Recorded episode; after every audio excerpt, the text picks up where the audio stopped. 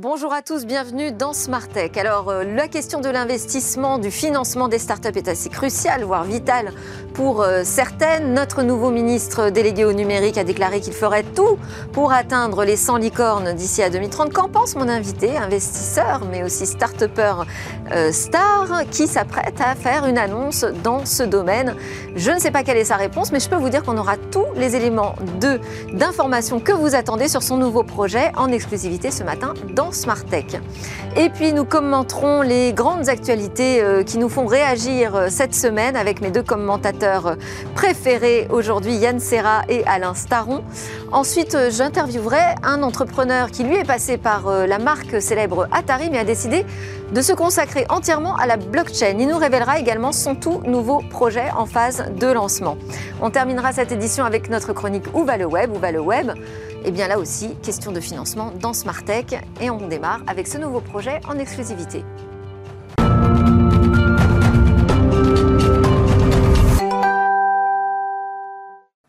Alors, sur le plateau de Smartech aujourd'hui, on a deux commentateurs phares et stars du secteur. Alain Staron, cofondateur d'Artifil. Bonjour Alain. Et Yann Serra, grand reporter au Magaiti. On va Bonjour ensemble... Delphine. Bonjour Yann. On va ensemble commenter l'actualité. On aura notamment ce commentaire sur l'annonce de Jean-Noël Barrou, mais pas seulement, on va parler du cloud souverain. Avant, je vous propose qu'on écoute celui qui fait l'actualité aujourd'hui puisqu'il nous a réservé une annonce en exclusivité. Anthony Bourbon, bonjour. Bonjour. Vous êtes, euh, vous êtes le fondateur de Feed, Feed, une marque de nutrition euh, euh, fonctionnelle, équilibrée, très révolutionnaire presque, je pourrais dire, hein, dans, dans, les méthodes d'alimentation. Et puis vous êtes aussi un investisseur qui s'est fait remarquer notamment sur M6, dans l'émission Qui veut être mon associé. Et là, vous nous dites, enfin on a découvert sur votre site que vous lanciez un nouveau projet un projet euh, qui va être révélé euh, en même temps, je crois, à peu près là qu'on en parle. Il s'appelle Blast. C'est un club privé d'investisseurs. Qu'est-ce que vous voulez changer avec ce club privé? J'ai pu observer en tant qu'entrepreneur et investisseur les difficultés que pouvaient rencontrer les startups à lever des fonds, mais aussi l'envie très forte des particuliers de participer à cette aventure, à cette verticale qui est la plus rémunératrice quand on la compare à la bourse, à l'immobilier ces dix dernières années. Le problème, c'est qu'avec des petits tickets, de 1000 ou 2000 euros, il est très compliqué d'investir dans les jeunes pousses parce que les fondateurs demandent à minima 25-30 000 euros. Et en plus, si on n'a pas de réseau ou de contact, c'est impossible. Donc là, ce que j'entends, c'est que vous nous dites, je vais euh, créer un nouveau moyen en fait pour que tout le monde puisse avoir accès à l'investissement. Euh, donc ça va permettre de, créer un appel d'air euh, sans doute sur le financement des startups. Mais en même temps, vous nous dites, c'est un club privé. C'est un peu paradoxal, non? Le but, c'est de réussir à avoir assez de membres pour faire des levées de fonds rapidement. On va en faire 3 de 1 million, 1 million et demi chaque mois. Et petit à petit, on va ouvrir le club. On a envie de rôder la machine parce qu'on a tout automatisé pour pouvoir aller vite. Et on n'a pas envie qu'il y ait de problème. On va le faire en mode start-up. On fait le meilleur produit possible. Alors, vous démarrez avec combien de membres dans 500 le club membres. 500 euh, membres environ. Et comment vous les choisirez? Alors, on a évidemment une liste un peu VIP de tous ceux qui nous ont accompagnés depuis un moment parce que ça fait quelques années que euh, j'ai autour de moi une centaine de personnes, beaucoup de sportifs, euh, que ce soit dans le foot, dans le tennis euh, ou des personnes de l'écosystème qui investissent à mes côtés, mais on le faisait de manière traditionnelle et c'était long à gérer parce qu'il fallait faire l'entremédiation entre les avocats, les fondateurs, les particuliers.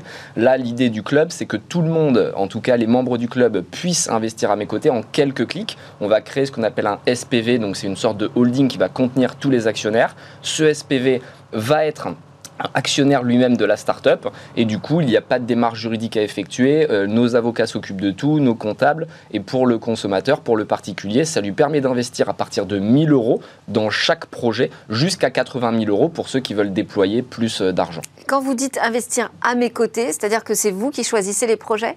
C'est moi qui choisis les projets, mais surtout j'investis dans chaque projet. C'est-à-dire que je vais mettre plusieurs dizaines de milliers d'euros comme je le fais aujourd'hui euh, chaque année. Euh, et ça permet euh, aux particuliers de réaliser que je ne le fais pas en mode leveur de fonds ou pour proposer des projets, mais je le fais avant tout pour continuer à investir et pouvoir scaler cette organisation de manière à pouvoir déployer encore plus d'argent en sachant que ce sont vraiment les meilleurs dossiers de l'écosystème. C'est un peu ce qu'on pourrait reprocher aux plateformes actuelles. Comment est-ce que vous garantissez que ce sont les meilleurs projets de l'écosystème? Parce que je mets mon argent dedans et j'ai cette chance aujourd'hui. c'est les meilleurs projets selon vous.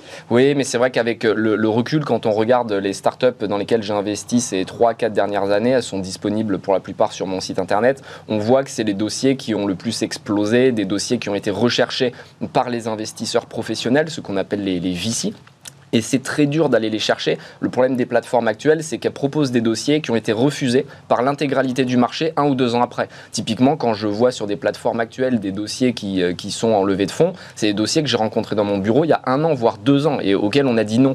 Et c'est important que les particuliers soient pas un petit peu la, la queue du peloton, mais puissent investir dès le début. Et c'est aussi intéressant pour le fondateur de la startup parce que ça lui fait immédiatement 500, puis bientôt 1000, 3000, 5000 clients potentiels, 5000 early adopters qui vont en plus communiquer sur le projet et l'aider à grossir. C'est un peu le concept du crowdfunding finalement. Sauf que le crowdfunding, en général, on achète plutôt des produits en avant-première, on va aider la marque en achetant des savons euh, ou quoi que ce soit. Là, c'est vraiment dans une optique de gain d'argent pour participer en tant qu'actionnaire, avoir un pourcentage euh, de, de l'aventure et puis évidemment pouvoir surfer sur cette vague de fonds, cette tendance très lourde des startups où on voit qu'il y a vraiment quelque chose qui se passe avec l'émission comme qui veut être mon associé, on réalise qu'avec plus de 2 millions et demi chaque semaine de personnes qui regardent l'émission, les Français ont envie de se réinventer et c'est plus un tabou l'entrepreneuriat. En fait, c'est presque les téléspectateurs de qui veut être mon associé qui pourraient être intéressés par euh, ce projet qui s'appelle Blast. Blast Club, effectivement, Blast, comme la fusée Blast Off quand une fusée décolle, c'est comme ça qu'on dit. Euh, évidemment, euh, les, téléspectateurs de qui veut être mon associé, mais aussi tous les business angels qui ont du mal à avoir des dossiers. Moi, tous les jours sur mes réseaux sociaux, on est très suivi des gens me demandent de participer, sauf que c'est impossible que je les mette dans la boucle. Maintenant, ce sera euh, possible. Et alors, quand on, quand on vous interroge sur comment vous choisissez euh, vos, projets, vous dites, moi j'aime bien arriver au tout début. Hum. C'est ce qu'on appelle le early stage, donc le seed. C'est la règle d'or? C'est la règle d'or parce que c'est là qu'on on fait les plus gros multiples. Alors c'est là qu'il y a le plus de risques aussi parce qu'on est au tout début de l'aventure et qu'il n'y a pas beaucoup de chiffres, donc il y a beaucoup d'intuition. Euh, on se concentre vraiment sur la, qualité du fondateur ou de la fondatrice, sa courbe d'apprentissage, sa capacité à apprendre, euh, et puis évidemment sur la scalabilité du modèle. Le marché, il faut qu'il soit énorme. On va sur des tendances de fond qui sont lourdes. On ne va pas aller euh, s'opposer aux usages traditionnels. On va plutôt essayer de trouver la consommation de demain. Et évidemment, mes relations euh, qui sont très bonnes avec les venture capitalistes, les VC, me permettent de savoir quelle verticale est chaude, où est-ce qu'il faut investir. Donc avant même d'investir, il n'y a pas de secteur privilégié. Vous n'allez pas être uniquement, par exemple, dans euh, le secteur de l'alimentation, puisque c'est votre spécialité avec Feed. Non, la food tech, c'est évidemment une verticale qu'on va regarder, exploiter. Eh parce que vous la connaissez très bien. Tous les contacts et je sais ce qui va fonctionner, mais on va pas s'arrêter. On va aussi euh, faire de la fintech, du SaaS. On va chercher des modèles qui sont très explosifs, évidemment, pour que les multiples soient fort. L'objectif, c'est évidemment euh, de faire en sorte que les particuliers puissent répartir leur argent et investir plein de tickets, par exemple de 1000 euros plutôt que d'investir deux fois 10 000 euros, de manière à diluer son risque, évidemment, puisque plus on a un portefeuille qui est large, euh, moins on s'expose à une perte d'argent, même si évidemment euh, les performances que j'ai eues dans le passé ne présagent pas de, ce qui peut se passer dans l'avenir. Mais bon, on va quand même, dans cette idée, on va quand même acheter un peu la marque Anthony Bourbon, quoi. Enfin, c'est... Oui, c'est sûr. Après, quand on voit multiples que j'ai fait depuis 4-5 ans. On est obligé de vous faire confiance. On vous Alors, suit. Pas seulement, pas seulement parce qu'en fait, ce qui va se passer, c'est que le club, moi, je vais dire, j'investis dans ce dossier, qui même me suivent. On va organiser un visio avec les fondateurs. Moi, j'aurai due diligence, on fait ce qu'on appelle une due diligence, un audit de la boîte. J'aurai mis mes avocats dessus, des experts de la verticale. Donc moi, je serai sûr et certain d'y aller. Et ensuite, je laisse la possibilité aux autres de le faire. Mais ils ont accès aux informations, ils ont accès euh, aux visio avec les fondateurs, ils peuvent leur poser des questions et chacun est libre, et, et même je vais plus loin, doit faire ses propres recherches et être convaincu. L'idée, c'est pas du tout de faire un club où les gens sont des moutons euh, à l'instinct grégaire. Et au sein du club, on va pouvoir s'échanger ses parts euh, dans différentes startups Exactement, c'est l'idée. Alors ça, ce sera dans un second temps, mais on mettra effectivement une plateforme de mise en relation entre les différents euh, membres du club, de manière à ce qu'on puisse créer de la liquidité. Et c'est un des problèmes aujourd'hui dans l'écosystème startup, c'est que quand tu investis, ça va durer 6, 7, 8, parfois 10 mm. ans avant qu'il y ait une introduction en bourse, avant qu'il y ait une revente ou ce qu'on appelle du cash-out lors d'une levée de fonds. Et avec ce système de Blast Club, on pourra effectivement revendre ses parts à, des, à des membres et, ça permettra de, de, choisir un petit peu son portefeuille et de le faire évoluer. Il y aura trop de membres par rapport à toutes les levées de fonds, c'est-à-dire que tout le monde ne pourra pas participer à toutes les levées. Et l'idée, c'est que les gens qui ont loupé un dossier qu'ils aimaient vraiment puissent le faire dès le lendemain et racheter des parts. Évidemment, les, les propriétaires les revendront un peu plus cher, mais au moins ils pourront participer. mais là, Anthony, le contexte, il n'est pas super favorable. Hein. On parle vraiment d'un tarissement des, des, financements pour, pour la French Tech. C'est le bon moment là pour se lancer là ce matin à, 11h C'est le moment idéal pour les business angels parce que les valorisations sont très basses et les VC, les professionnels qui sont abondés par des LPs, donc des gros investisseurs qui effectivement sont très frileux en ce moment, euh, ne mettent plus d'argent. Et donc on est seul sur le marché. Et on a un an, peut-être deux ans devant nous pour dispatcher un maximum d'argent, se placer sur l'intégralité des dossiers de manière à ce que quand le cycle haussier va revenir, et il va revenir, hein, c'est l'histoire de la macroéconomie, c'est des vagues, on sera tous placés et on aura eu des valorisations qui sont décentes parce que ce qu'on observe, c'est qu'en 2021-2022, il n'y avait plus aucun sens dans les valorisations des boîtes et des boîtes qui faisaient 15 millions d'euros de chiffre d'affaires étaient valorisées 4 milliards sans vouloir en citer. Et donc, du coup, euh, c'était décorrélé d'une réalité de marché. Et quand ils allaient en bourse, euh, les petits porteurs se faisaient éclater parce qu'ils étaient rentrés trop tard. Là, on revient sur un marché qui est sain. Et, comme on dit, quand euh, la mer s'en va et se dégage, quand la marée part, on voit qu'il se baigne à poil. Et il y a beaucoup de gens qui ont perdu de l'argent, notamment les professionnels et c'est pour ça que c'est le moment de se placer, d'investir. c'est une belle image. Euh, qu'est-ce que vous en pensez, Alain? Euh, Ça vous donne envie de mettre un ticket de 1000 euros côté d'Anthony? Bah, Le côté euh, crowdfunding, en fait, il y a des choses qui sont assez similaires qui existent, que je trouve très malin. C'est le fait de pouvoir liquéfier le truc et, et, pouvoir rentrer, sortir à peu près n'importe temps et faire des micros plus-values à son échelle. Parce que j'imagine que le deal est de gré à gré. Oui, bien sûr, les, les, gens choisissent de venir, alors ils rentrent dans le SPV, mais au final, c'est eux qui sont directement actionnaires.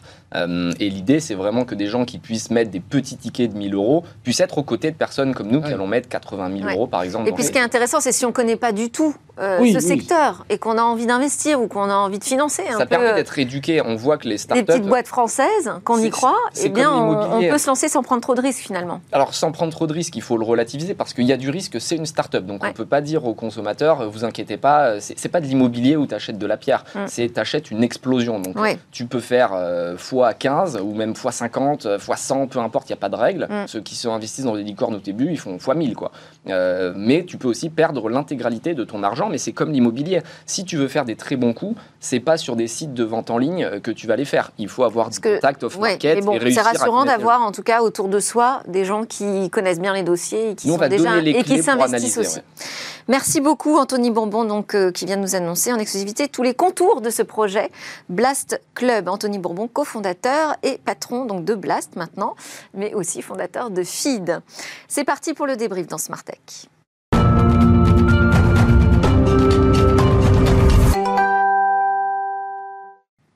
Pour le débrief de Smart Tech aujourd'hui, nous avons convié Alain Staron, cofondateur d'Artifil, et Yann Serra, grand reporter au Magaïti. Bonjour à tous les deux à nouveau. Et restez avec nous en plateau Anthony Bourbon de Feed et Blast, dont il vient de, de révéler l'ensemble des contours dans Smart Tech. On n'a pas beaucoup de temps pour chaque actu, mais évidemment, Anthony Bourbon, vous pouvez participer au débrief avec grand plaisir. On va démarrer avec euh, bah, ces annonces sur euh, le cloud souverain euh, qui ont été faites lors d'un déplacement à Strasbourg pour l'inauguration d'un nouveau data center d'OVH Cloud. Yann, vous y étiez. Ma question simple, est-ce que ça valait le détour ah bah, et le déplacement? Écoutez, alors Delphine, ça valait totalement le détour. En fait, j'étais même surpris que ça valait autant le détour.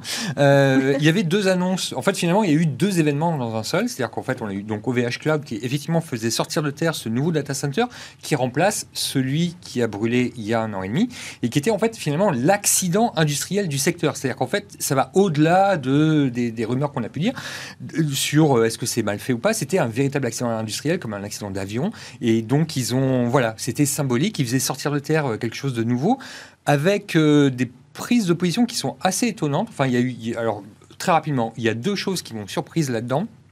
Euh, c'est qu'en fait, dorénavant, vous savez, le problème qu'il y avait eu, c'est que les gens avaient perdu finalement leurs données. Ils ne se sont rendus compte après coup qu'il fallait faire des sauvegardes, mais ils ne le savaient pas. Et oui, c'était une option qu'il fallait acheter en qu'il fallait acheter en plus. Bon, et donc là, en fait, OVH va offrir les sauvegardes. Alors ça coûte normalement très cher, donc c'est un investissement euh, plutôt euh, colossal. Alors ils vont offrir les sauvegardes. Attention, hein, ça sera de la sauvegarde s'il y a de nouveau un, accident on pourra restaurer les données. Donc ça, c'est la première chose. La deuxième chose qui coûte euh, étonnamment cher, mais euh, dans laquelle ils investissent, c'est qu'en fait, ils vont, pour le, côté écologique, si on peut dire, du data center, ils le refroidissent directement alors, euh, sur les, dans les serveurs. Vous savez, le water cooling, je ne sais pas si vous vous souvenez, c'était des trucs de gamers en fait, où les gens mettaient des, des tuyaux d'eau pour refroidir la carte graphique, pour pouvoir que ça déploie plus de puissance. En fait, ils font ça. Ils font ça. Donc, alors, le design du serveur est totalement différent de ce qu'on connaît. Il n'y a pas de boîtier. Les, les machines sont nues. Ça, va très très haut. Les, les, Et en fait, ils font passer des tuyaux d'eau. Et euh, du coup, comme ça, ils ont alors manifestement euh, un donc, le score, c'est le score, c'est PUE. Alors, euh, habituellement, c'est 1,57. C'est la, la, consommation électrique euh, que, que, vous, que vous faites. C'est-à-dire qu'en fait, les 57, c'est ce que vous avez en plus qui ne sert à rien uniquement pour refroidir les serveurs. Là, ils sont à 1,1. Donc, c'est très bien d'un point de vue écologique. Et ça, voilà, c'est vraiment tout à fait extraordinaire. Sur la consommation d'énergie. C'est un véritable exemple. Alors, ça, c'était pour le côté OVH Cloud, qui, euh, voilà, montre l'exemple, qui se veut un petit peu la locomotive de, des data center en France. Et alors, on a eu quand même le déplacement du commissaire européen Thierry Breton, de Bruno Le Maire, de Jean-Noël Barrot. Enfin bon. Eh bien, écoutez, et alors là, voilà du beau monde, du beau monde, parce que les inaugurations de data center, j'en ai fait beaucoup. En général, bon, vous avez toujours les élus locaux, mais là, on avait quand même euh, du le gouvernement qui était là et puis le, le, commissaire européen. Alors, le, en fait, ils en ont profité pour, euh, pour euh, en en remettre une couche, euh, pardonnez-moi, le terme n'est pas bon, mais euh, pour, euh, pour appuyer en fait leur politique de cloud souverain. C'est super important parce qu'on se rend compte. Appuyer ou revirement, voilà. il y a, différentes interprétations. disons qu'on est passé à une étape supérieure. C'est-à-dire qu'en fait, aujourd'hui, la France, en Europe, est le pays qui montre la voie du cloud souverain, qui dit non aux géants américains, et avec Écoutez, Bruno Le Maire, il a été, euh, il a été euh, assez, euh, assez clair, hein, même assez virulent, on peut le dire, contre, en disant bon voilà, on ne peut pas accepter que les lois américaines s'appliquent sur les données des entreprises françaises. C'est pas possible, même si les Américains sont nos amis. Il n'est pas question, donc c'est la loi, c'est le Cloud Act. Euh, qui permet. Et, et, FISA aussi, qui permet effectivement euh, aux Américains de ressortir des données euh, de, des territoires où qu'ils soient. On, doit accélérer parce que j'ai dit qu'on avait quand même que 5 minutes par actu, on y est déjà. Donc il y a eu quelques annonces très concrètes hein, pour avancer sur cette stratégie de, cloud souverain, notamment la, la création d'un comité stratégique de filière numérique de confiance qui va être dirigé par Michel Paulin, patron d'OVH. Tout à fait, oui. Mais alors, bon, on va voir un petit peu ce que ça va, ce que ça va donner. Euh, parce que, alors après, bon, vous savez, ces, ces comités, alors c'est très bien. Hein. en fait, l'idée, c'est d'encourager véritablement euh, les, euh, les, les, à passer, à, enfin, les entreprises à adopter plutôt des solutions françaises, nationales, souveraines, plutôt, voire européennes, plutôt que des solutions en tout cas, ça, c'est vraiment un signal fort. Hein. Euh, c'est-à-dire qu'en fait. stratégique avec à la tête un, baron, on va dire, euh, du, cloud euh, européen. Ça, c'est un signal fort. Il y a aussi un dispositif d'accompagnement pour les PME qui, qui veulent acquérir ce label Secnum Cloud, donc de, de cloud de confiance à, la française et qui est très contraignant et qui donnait peu de chance jusqu'ici aux PME françaises. Hein. Mais c'est-à-dire qu'en fait, oui, parce que vous avez tout un tas d'examens de, à passer, vous devez euh, faire valider euh, pas mal de choses. Euh, donc en fait, finalement, voilà, l'idée, c'est de pouvoir, de pouvoir démocratiser les technologies françaises parce qu'en fait, les Américains représentent aujourd'hui 70% en France des, des services vendus. C'est incroyable. Donc, enfin, c'est incroyable. Non, mais c'est énorme. Non, mais ça veut dire que dans 70% des cas, on a nos données qui sont parties aux mais en revanche, personne n'est revenu quand même sur euh, les labellisations euh, de sens et de bleu, Alain. Bah, Commentaire, vite fait. Bah, très vite fait, mais c'est effectivement c'est un sujet. C'est un sujet, c'est qu'aujourd'hui. Euh, Qui sont donc des alliances de grandes entreprises françaises avec des fournisseurs de cloud américains. Dont, dont les avocats disent que ça ne suffit pas pour protéger les données. L'alliance ne suffit pas. L'entreprise doit être euh, franco-française, en tout cas européenne, mais si vous avez un bout d'un Google, d'un Microsoft ou d'un AWS, forcément c'est beaucoup plus compliqué. Alors c'est pas encore le discours du ministre. Euh, en, revanche, c'était le discours de tous les gens qui étaient là. C'est-à-dire qu'en fait, de dire, donc euh, effectivement, hein, Sens et Bleu, c'est en gros c'est Microsoft et Google qui donnent leur technologie à Orange et à Thales pour faire du, du, du Microsoft et du Google en France euh, s'il les donnait. Selon les lois françaises. S'il les donnait sans aucune condition, ça irait. Le, le problème, c'est qu'en fait, euh, il y a quelqu'un qui m'a dit, euh, un, un monsieur dont je ne me souviens plus du nom, mais qui, qui était très très bien dans l'assistance, Ouais. qui m'a dit, là, on est en train de parler aujourd'hui de l'infrastructure. Donc, quand on parle de cloud souverain, on parle de l'infrastructure. Mais derrière, Il vous allez services. utiliser. Mais oui, parce oui. que vous, ce que vous, les entreprises, elles Alors, ne veulent bah, pas justement. Je propose, Yann, qu'on passe au deuxième sujet. On va donc parler euh, de Microsoft qui revoit ses contrats euh, de licence face à la pression de l'Union européenne qui commençait à enquêter sur d'éventuelles pratiques anticoncurrentielles avec des clauses qui rendaient finalement difficile l'utilisation euh, des logiciels de Microsoft sur des clouds externes concurrents. Voilà, exactement. Et alors, euh, ça, alors ça Donc participait. là, ça bouge déjà du côté de Microsoft. Euh, oui, alors ça bouge, euh, en fait, mais c'est exactement ce qu'on vient de dire sur Bleu. Donc Oui. concrètement, le contexte est le suivant. Vous avez euh, donc différents clouds, les clouds, et c'est donc dont Microsoft, Microsoft qui vend des logiciels, et jusqu'à présent, quand vous vouliez aller dans le cloud, en fait, et que vous utilisiez des logiciels Microsoft, mais tout le monde utilise Word et Excel, donc c'était plus avantageux d'aller chez Microsoft. Voilà. Et donc euh, c'était euh, c'était très cher. En fait, il y avait les gens qui possédaient des logiciels Microsoft dans leur entreprise, en fait, à un moment donné, voulaient jeter les ordinateurs et passer au cloud. Et là, on leur explique concrètement bah, que les logiciels donc, qui devaient durer 5 ans, en fait, la licence, en fait, ils devaient en racheter des nouveaux. Donc ça, c'était un vrai problème. Et donc, Microsoft a dit, bon, écoutez, d'accord, ok, on fait amende honorable. Maintenant, du coup, vous avez le droit de prendre les licences que vous possédiez sur site pour les mettre dans le cloud et pas forcément dans le cloud. Pas forcément chez nous. oui. En revanche, il y a une subtilité, c'est que vous pouvez le faire à partir du moment où ce sont des petits clouds. Ce sont des, euh, donc ce qu'on appelle des clouds privés. Alors, Autrement dit, ça marche pas si on va chez Amazon Exactement. ou Google. Si vous allez chez Amazon, chez. Google, ça ne marche pas. Et si vous allez chez OVH, c'est pas sûr que ça marche. En revanche, ça marchera très bien si vous allez chez Bleu. Moi, j'ai compris quand même euh, sur n'importe quel fournisseur de cloud européen. Bon, Alors voilà. à vérifier. Chez, euh, non, chez OVH, ils ont, ils m'ont dit qu'ils étaient a priori contents, mais prudents, parce qu'ils attendent quand même de voir s'il n'y a pas une subtilité dans les, euh, dans les petites lignes de- des contrats de Microsoft, parce que Microsoft est très, très fort pour écrire des Je vais quand même faire réagir Anthony Bonbon sur cette question de la souveraineté numérique. Comment vous vous positionnez, vous, au milieu de tout ce débat? C'est évidemment très important que la France puisse tirer son épingle du jeu. On a beaucoup de retard hein, quand on compare aux États-Unis, mais encore plus presque comparé à la Chine. Et c'est important que euh, les startups puissent elles aussi exister. Et OVH, c'est le parfait exemple d'une réussite française où les petits investisseurs du début sont, à mon avis, très contents de la situation. Il faut continuer à forcer. Le gouvernement, quelles que soient nos opinions politiques, joue le, jeu et essaie de nous pousser vers le haut, les entrepreneurs. Et ça, c'est quelque chose qu'il faut euh, souligner. En tout cas, là, on voit, on a des leviers qui vont être euh, utilisés à la portée euh, de, de- des PME françaises. On verra ce qui, ce qui en ressortira, mais on ne peut pas parler totalement, effectivement, de revirement euh, de, de doctrine. En tout cas, pas, pas, pas, pas encore, il me semble. On va passer à notre troisième actu. Alors là, je voulais vous faire réagir euh, sur, le, sur Starlink, en fait, euh, Starlink d'Elon Musk, de SpaceX, euh, qui euh, a mis un pied en France euh, il y a un an, un peu plus d'un an, c'était en mai 2021. Et donc on découvre qu'il y a quand même 6500 abonnés. C'est pas mal. À 90 euros par mois. Bon, et on nous parle 50. aussi C'est descendu à Et 50. 6500, c'est à 90. On nous parle aussi d'accords avec des opérateurs. Il y a T-Mobile qui commence euh, à annoncer qu'il va permettre des connexions euh, directes avec euh, Starlink euh, en 2023, je crois. Elon Musk laisse plus ou moins entendre qu'il réfléchit avec Apple aussi à proposer euh, une telle... Est-ce que le satellite, en gros, hein, est-ce que le satellite, c'est le nouveau must Euh, euh, franchement, c'est un truc qu'il faut reconnaître Elon Must, hein, Musk. j'ai- j'ai pas dit Musk. Oui, oui.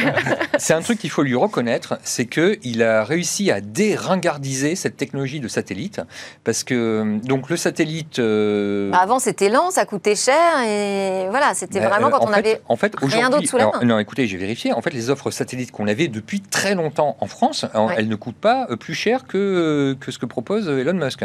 Le- non, mais Alors en là, il a baissé ses prix aussi il en France. hein. non, il est passé voilà, de 90 à 50 euros. Voilà, et en L'abonnement. fait, le satellite coûtait déjà 50 euros en Ah oui. France. Oui. bon, et en plus de ça. Alors, bon, après, c'est sur les, les kits, vous savez, vous devez Oui. acheter un kit pour. euh, avec 480 l'antenne. euros, je crois, le kit. 480 euh, euros chez. Elon Musk. Et en fait, euh, alors, mais le, en France, vous pouvez avoir un peu moins, un peu plus. Il y a, il y a trois offres qui D'accord. existent. Bon, toujours est-il que. euh, il n'y a personne en France aujourd'hui qui a besoin de satellites. Et il a réussi à en vendre 6500 à, donc, euh, du coup, au tarif de 90 euros. Mais en fait, il sort sur la vague des mécontents de la DSL, parce qu'il y en a plein des gens qui. C'est pas vrai que personne n'en a besoin, c'est pas vrai. Il y en a plein qui ont. Moi, la fibre n'arrive pas chez moi, j'habite dans Paris. Voilà. Et, la DSL aujourd'hui, deux fois pour constater que non, il n'y a pas de fibre. Et la DSL, ça marche pas. Oubliez, c'était au XXe siècle. Ouais, non mais non mais euh, peut-être, mais euh, je suis désolé, mais c'est pas avec le satellite même de, Elon Musk. Elon Musk, il, il, a fait, il a fait de, du satellite un peu l'iPhone. Hein. C'est non, non, que ouais, 5 ans, c'est magnifique, mais, mais pas... honnêtement, ça va pas aller plus vite que. C'est pas vrai parce que c'est pas le satellite qu'on connaissait avant, c'est les satellites qui sont en basse altitude. Il faut qu'il en lance des dizaines de milliers, des moyennes en quoi. Il faut savoir qu'on a des satellites européens. Il y a Eutelsat aussi qui a lancé un nouveau satellite euh, super gros qui va permettre d'améliorer la couverture euh, très haut débit. Oui, non, mais le sujet pas là. Sujet pas là. Si vous voulez vous équiper en satellite, jusqu'à présent, enfin jusqu'avant euh, Starlink, il fallait prendre une belle parabole, bien la pointer et s'assurer que ça marche. Aujourd'hui, vous avez un petit machin, vous pointez à peu près et ça marche tout le temps. Donc, et vous allez faire quoi? Vous allez le mettre sur votre balcon à Paris, le, le, petit machin? Bah oui. Je ne sais même pas si la voirie est d'accord. Hein, mais... Sur le balcon, il n'y a pas de souci. Enfin, c'est pas grand. Hein. Non, mais franchement, enfin, franchement ne, pas, ne pas avoir de connexion à Paris. Euh, honnêtement, ah, non, mais euh, faut on a, de ma part. L'ARCEP, selon l'ARCEP, là, on est sur. On, oui, mais voilà, il y, y, a un effet quand même. Il y a un effet. De mode d'Elon Musk et, voilà, qui a remis ça euh, au goût du jour. Besoin, et il y a aussi un effet de mécontentement vis-à-vis des opérateurs qui, forcément, ne peuvent pas toujours assurer la bonne qualité de service. À mon avis, ça part aussi de ça. Hein. C'est très vrai. On enchaîne. On enchaîne avec euh, Jean-Noël Barrot, donc, qui a dit qu'il ferait tout pour arriver à atteindre les 100 licornes euh, en France en 2030 tout, je ne sais pas quoi, mais euh, bon, voilà, c'est l'objectif qui a été fixé d'ailleurs par Emmanuel Macron hein, à Vivatech au printemps. Est-ce que c'est bien de se fixer ces objectifs ou faut arrêter avec ces objectifs quantitatifs finalement? Je pense que c'est très politique de mettre des objectifs chiffrés. Les licornes, c'est pas forcément ce qui m'attire ou euh, c'est pas notre obsession quand on se lève le matin. Ce qu'il faut, c'est qu'un maximum d'entrepreneurs créent des sociétés, même si c'est des petites sociétés à 20 millions, 50 millions, 100 millions. Ça crée de l'emploi, ça fait un mouvement de masse. Et sans licornes, c'est rien quand on compare au nombre d'entreprises qui sont créées chaque année. Donc je préfère qu'il y ait 10 000 petites sociétés plutôt que 10 licornes, personnellement. Ça crée de la tendance. Alors la licorne, on rappelle juste, c'est donc euh, une start-up qui est valorisée plus d'un milliard de dollars. C'est parce que, grâce à des gens comme vous, n'est-ce pas, le financement en early stage devient de plus en plus facile. Et depuis quelques années déjà, hein, depuis la Startup Nation à peu près. Euh, le sujet qu'on rencontre tous, hein, c'est euh, comment on fait pour passer à vitesse supérieure. Enfin, euh, je nous l'avais rencontré. Et, c'est là qu'on a une sorte de zone grise, particulièrement en France, où c'est pas gagné. Et au bout du bout, pourquoi il n'y a pas de GAFAM européens et pour avoir des GAFAM européens, il faut passer par un 15 licornes. Et s'il y a 100 licornes, c'est même pas sûr qu'il y ait assez pour avoir un nouveau GAFAM européen ou BATX, hein, les Chinois BATX et les Américains. Mon œil droit voit Yann en désaccord. D'accord, je suis désolé, hein, je vais être d'accord sur rien ce matin. non, en fait, le problème que nous avons, et je m'en suis rendu compte d'autant plus chez OVH, c'est qu'en fait, il nous manque des, euh, des entreprises françaises intéressantes, des startups qui fassent quelque chose d'utile. On, a, euh, on baigne dans des startups. Euh, qui font des choses faciles à comprendre. Hein. Voilà, on fait de la fintech, on fait euh, du métaverse, on fait de la blockchain. facile à comprendre. non, mais non, mais c'est grand public. C'est oh là là, ça a l'air génial. Non, mais c'est le pire, c'est quand on parle aux banques, ils sont ah oui, le, mais attendez, le métaverse, on va pouvoir faire des chatbots en 3D, c'est génial. Mais en fait, ça ne sert à rien. Ce dont le, la, ce dont nous avons, ce dont nous avons besoin, ce sont des choses qui améliorent la logistique. Ce sont des choses qui vont améliorer le. donc la semaine dernière, j'ai vu une boîte que vous aviez déjà vue sur le plateau qui s'appelle biomémorie. Des petits jeunes, des gamins qui sortent de, de Polytech, ils ont inventé le stockage sur ADN. Hum. Bon, des gamins, ils sont plus jeunes que nous. Mais, euh, mais non, mais on a plein. Nous avons, nous avons plein en France de, de, de, gamins, de jeunes qui sortent de ces écoles d'ingénieurs, qui ont inventé des systèmes absolument géniaux pour améliorer l'industrie, et c'est ce que disait d'ailleurs Bruno Le Maire, Bruno Le Maire, il disait, on est là pour euh, le, cloud, c'est de l'industrie. Il faut remettre ça dans l'industrie, et donc euh, il faut que ça serve l'industrie. Il faut arrêter avec les startups qui font euh, du parisianisme bon, alors, de, mondain. En exprimant votre désaccord, vous avez également grillé votre cartouche sur l'actu que vous vouliez commenter aujourd'hui, puisque vous l'avez évoqué. Vous vouliez nous parler donc de biomémorie avec le stockage sur ADN. Donc ça, c'est fait. Ça, c'est fait. Eh bien, on passe à l'actu d'Alain. Euh, moi, je voulais revenir sur l'annonce sur l'annonce d'ailleurs à l'IFA, ailleurs donc le fabricant de lave-linge. L'IFA, c'est l'International Food donc c'est la grande messe euh, grand public euh, C'est le Allemagne. CES euh, en Allemagne, on va dire. Plus grand public, Ouais. euh, moins tech. Mais voilà, Enfin. très très grand. Très très grand. Beaucoup. Et en fait, ils ont annoncé que bah, maintenant, on allait pouvoir non plus acheter son lave-linge, mais louer le package lave-linge, lessive et maintenance. Alors pourquoi je trouve ça intéressant Parce que on est toujours à la recherche de nouveaux modèles économiques. Et vous avez le modèle économique du gars qui vend des machines et puis euh, il essaie de vendre un peu de maintenance. Puis dans 5 ans, il prie pour que le gars rachète la même machine. Et puis et à côté de ça, vous avez euh, des gars qui vendent de la lessive et puis qui passent leur temps à faire de la pub pour que la lessive euh, soit toujours achetée. Et lui, il dit je, je verrouille le système en passant en mode abonnement, qui est le mode à la mode hein, depuis déjà un certain nombre d'années. Donc je trouve ça très très malin. Au passage, il mélange hardware et consommable. C'est la comme- lessive as Ouais. a service. c'est machine plus lessive as a service. Machine plus lessive. Et là, je trouve ça extrêmement malin. Alors, ils n'ont pas dit quand est-ce qu'ils allaient le lancer, mais je trouve que c'est un move très intéressant de modèle économique. Bon, allez, je suis sympa. On va quand même redire quelques mots sur, Alors, euh, euh, sur eh ben, le écoutez, stockage bon, sur ADN. Eh ben, ou alors, on peut parler de tout à fait autre chose. Parce Mais- que euh, non, le- parce qu'on n'a plus qu'une minute. hein, On n'a plus qu'une minute. Alors moi, j'ai parlé d'une autre start-up qui, selon moi, en fait, fait du, voilà, qui est dans le maker, qui est pas dans le système économique. Oui. C'est une start-up que j'ai rencontrée il y a pas très longtemps, qui s'appelle Color Grell. Color Grell, qu'est-ce qu'ils font?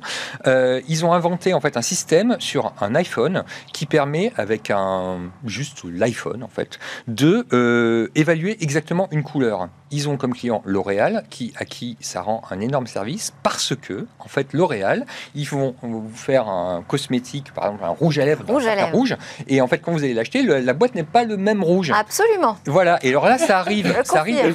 c'est l'horreur, c'est l'horreur. De- Donc les, les couleurs ne sont pas les bonnes. C'est- Alors pour les, les, les, les alcools et tout, c'est pareil. Et en fait, eux, donc voilà, une start-up française de, de gens qui réfléchissent, qui sont dans le make, en fait, ont juste. Alors, euh, comment ça marche? L'iPhone envoie un flash, Non.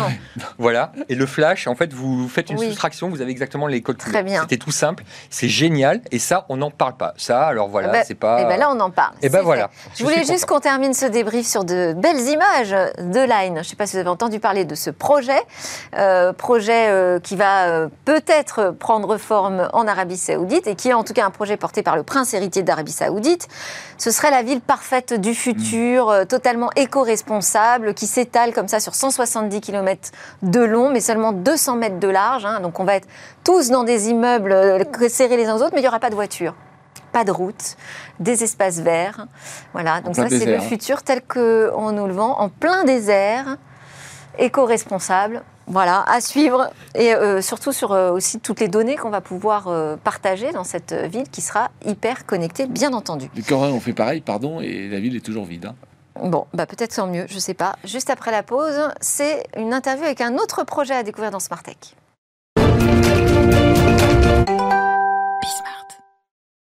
Anthony Bourbon, cofondateur et CEO de Blast, le nouveau projet Blast, également de Feed, bien entendu, toujours. À vos côtés, Yann Serra, le grand reporter du Mag IT, Alain Staron, cofondateur d'Artifil, et nous a rejoint donc Frédéric Chenet, président, directeur général de Crypto Blockchain Industrie. Bonjour. Bonjour. Juste un mot sur Crypto Blockchain Industrie avant que vous n'en disiez plus. Euh, société française, donc qui développe et euh, investit dans des projets NFT, crypto-monnaie, blockchain bien entendu. En phase de lancement, un projet dont vous allez nous parler, qui est un monde virtuel, euh, donc un métaverse, on va dire, mais c'est un métaverse de métaverse. Et je vous propose qu'on découvre d'abord la bande-annonce.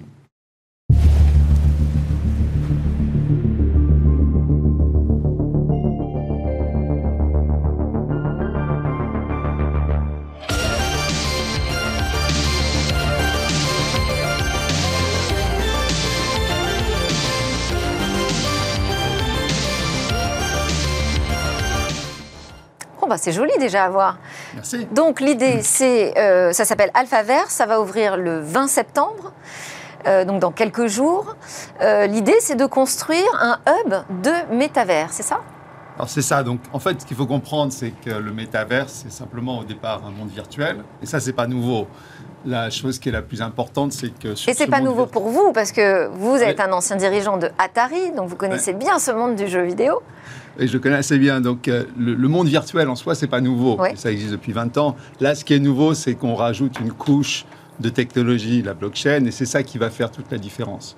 Donc ce qu'on fait la semaine prochaine, on, on fait une première ouverture pour les membres de la communauté, pour tester, parce que c'est quand même des mondes très complexes, donc on y va doucement. Les mondes virtuels, même si on l'ouvre un jour donné, on en a pour 5 ans, 10 ans de, de développement.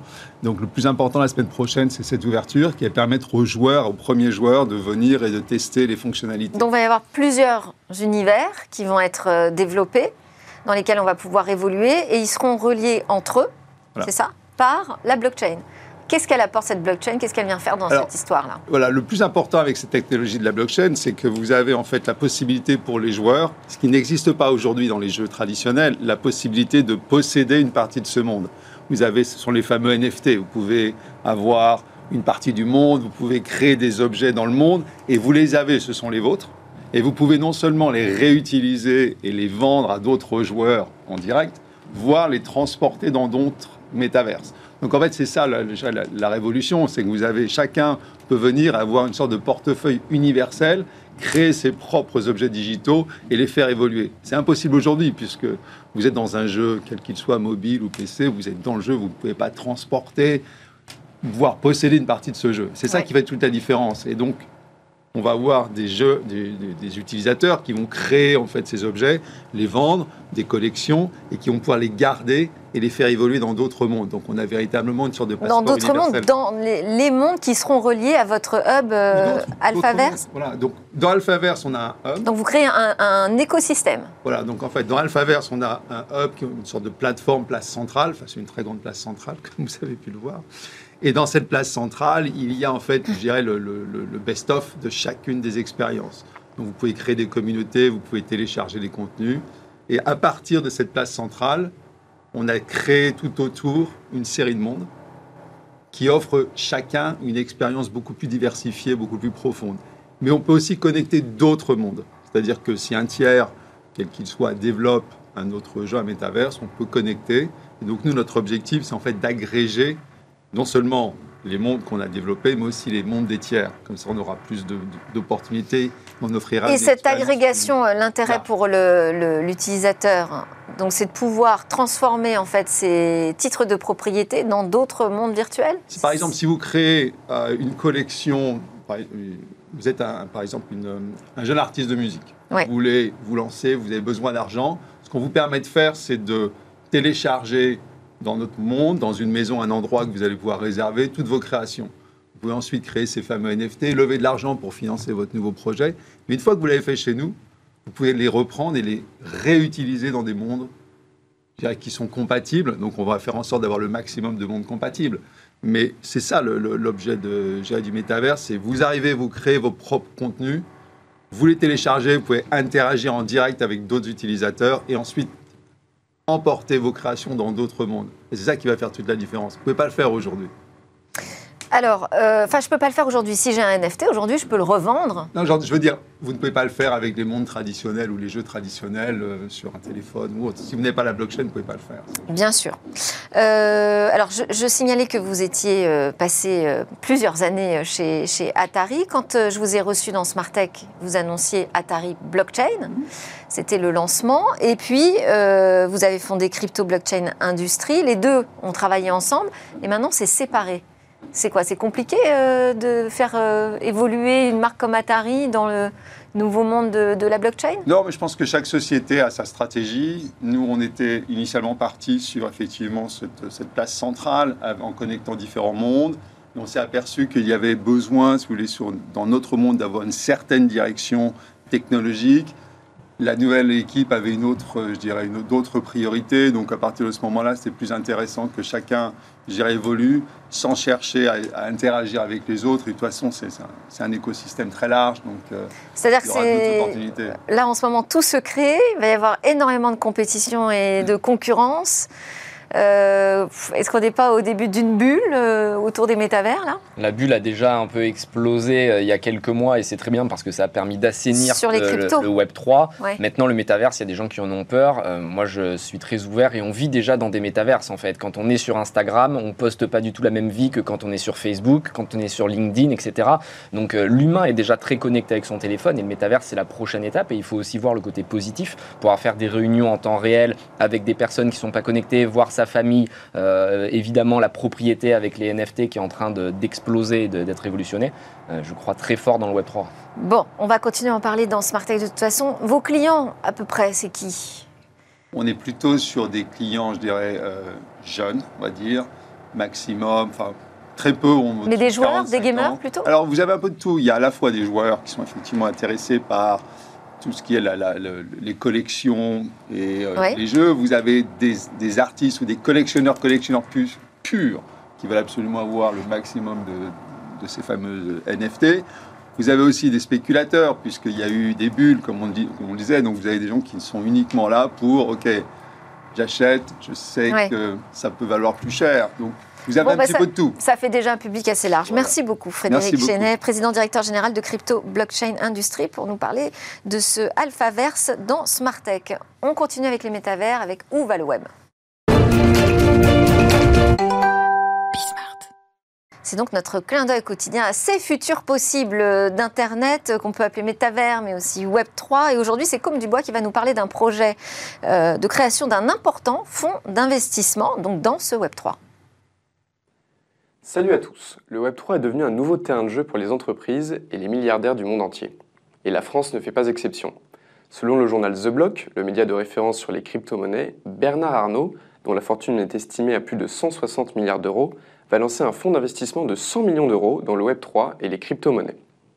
Cette opération sera, selon toute vraisemblance, réalisée via la société de capital risque Agley Ventures et le groupe LVMH. Ce fonds d'investissement possède déjà une légitimité dans le monde de la finance. En effet, Agley Ventures soutient déjà des géants du numérique comme Airbnb, Netflix ou encore Slack. En juin dernier, il a aussi fait un premier pas dans l'univers des crypto-monnaies en participant à un tour de table pour la société française Flowdesk.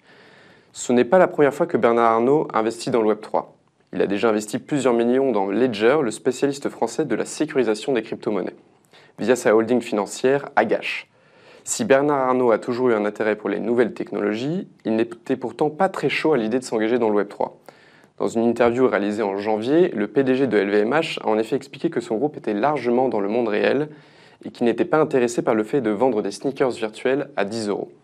L'homme le plus fortuné de France n'a pas manqué de souligner les risques liés au métavers, rappelant l'éclatement de la bulle Internet au début des années 2000.